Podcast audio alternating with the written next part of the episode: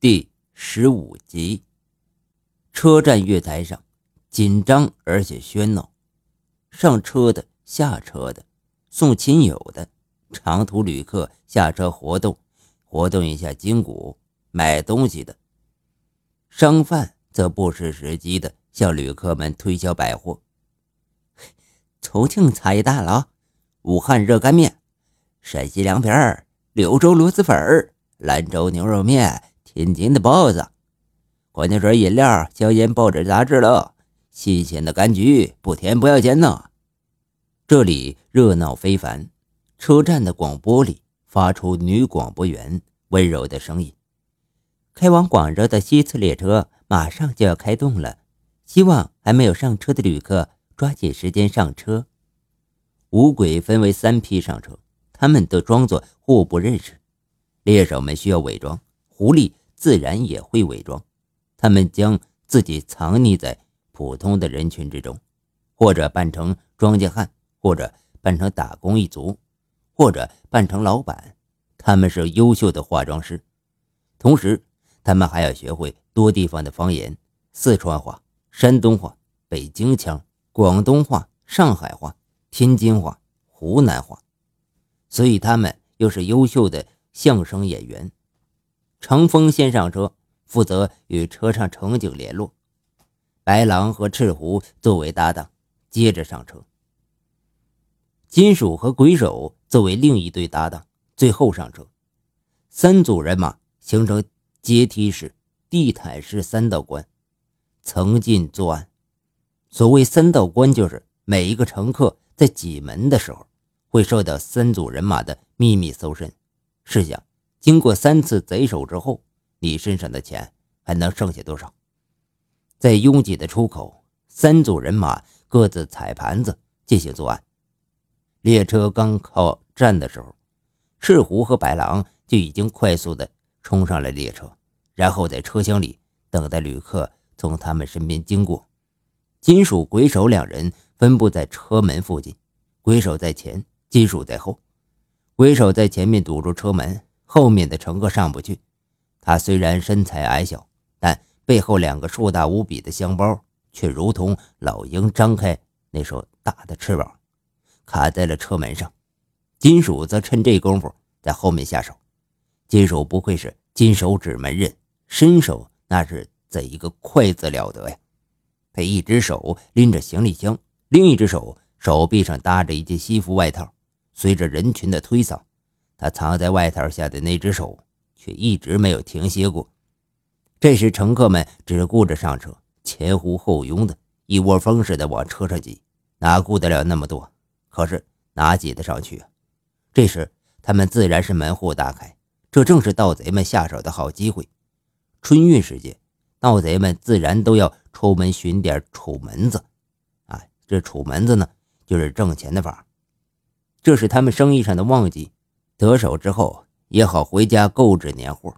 您瞧，在这拥挤的车门处，就有一人趁火打劫呢。怎么说呢？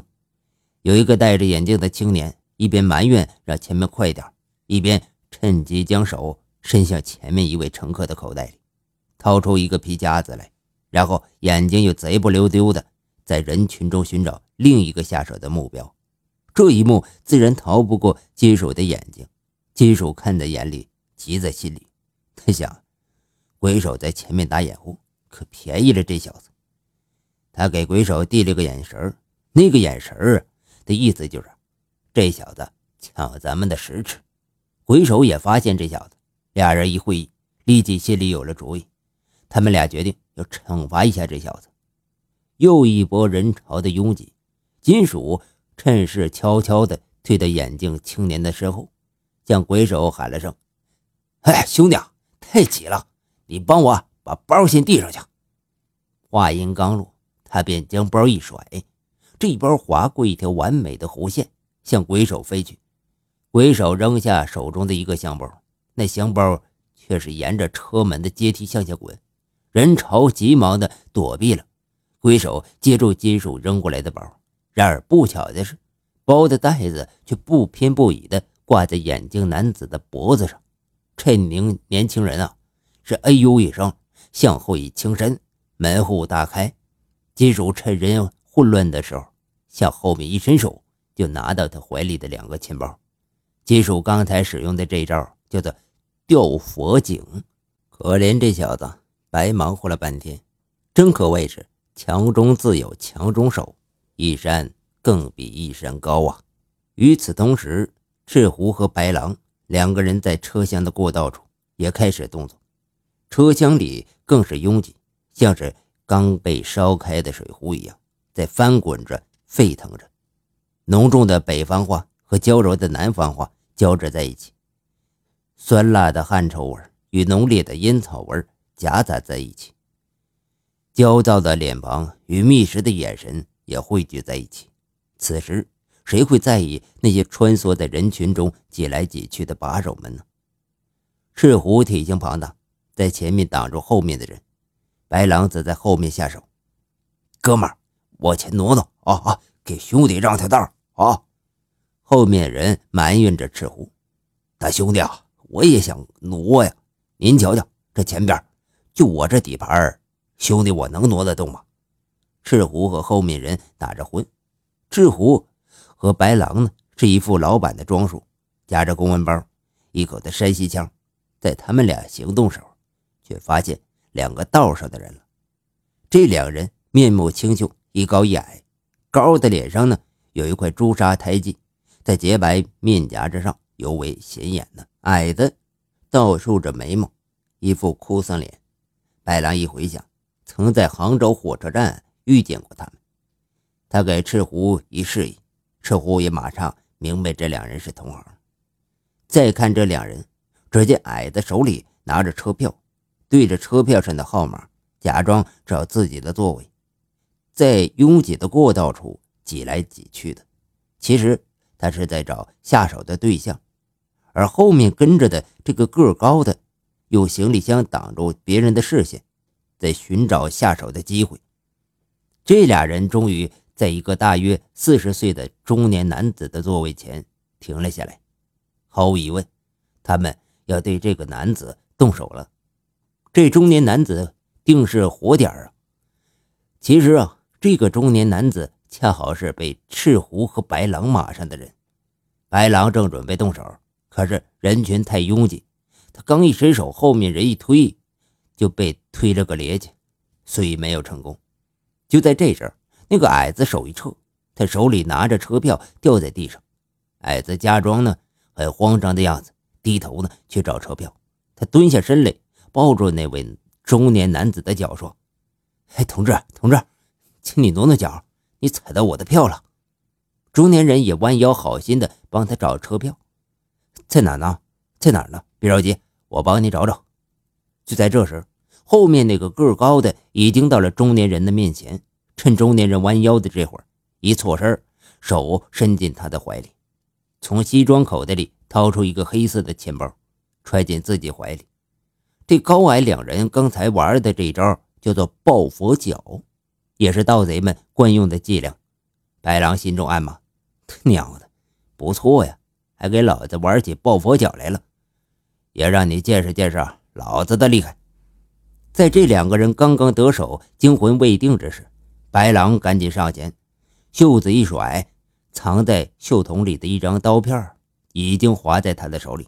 他趁机对准高个的胸口一划，只听“唰”的一声，那人的外衣口袋被划出一条口子，钱包顺着口子掉下来，他的手在下面一接，揣进自己的口袋里。这一连串的动作做的是可谓是行云流水一般。可怜的是，那两个扒手。刚刚到手的东西还没捂热呢，就悄无声息的易了主了。真是山外有山，人上有人呢。这白狼准备的刀片是锋利无比，这个刀片比市面上卖的刀片要锋利几倍。经过打磨成三角形，一般准备三五个装在烟盒和袖筒里，用来划口袋的。这些贼王们只要从你身边经过，便会知道。你的钱包装在哪个口袋里？钱包的分量，因为钱包会显形，会显出一个钱包的形状。纵然再伪装，只要你走动的时候，就会若隐若现的。常人一般看不出来，但是对于那些有着丰富经验、练就一副好眼力的贼王们来说，自然是看得一清二楚。确定你的钱包在哪个口袋之后，他们便会在你不在意的时候，用刀片轻轻一划，你衣服的口袋会出现一条口子，钱包会顺着那条口子掉落下来。这时，他们只需要在下面用手接着就可以了。有的听众朋友们就会疑问了：那说这刀片划口袋会不会伤到人呢？会不会被人发现呢？对于他们来说呀，自然是不会的。第一，他们刀片呈三角形，前面只露出一两毫米的尖儿，后面呢用胶布都缠着呢。使用时候用手捏住后面，而且。经过他们几千次、上万次的不断演练，已经可以达到出手快、下手准的地步。如果你的钱包放在外衣口袋里，扒手们根本不费吹灰之力，和你打个照面，钱包就到他手里了。划口子是针对大单的，一般都是千元以上，因为有一点防范意识的人，如果上千元钱非要带在身上的话，一定会放在自己认为最安全的地方。那么，他们认为最安全的地方在哪儿呢？在里怀里。何为里怀呢？一切在里面的口袋都可以称为里怀，加上上装内衣口袋、西装或者夹克的内上口袋、有拉链的口袋，这些口袋都是盗贼不能轻易得手的，因为如果你接触它，就会被警觉的发现了。所以这个时候，他们就会使用。刀片进行割了。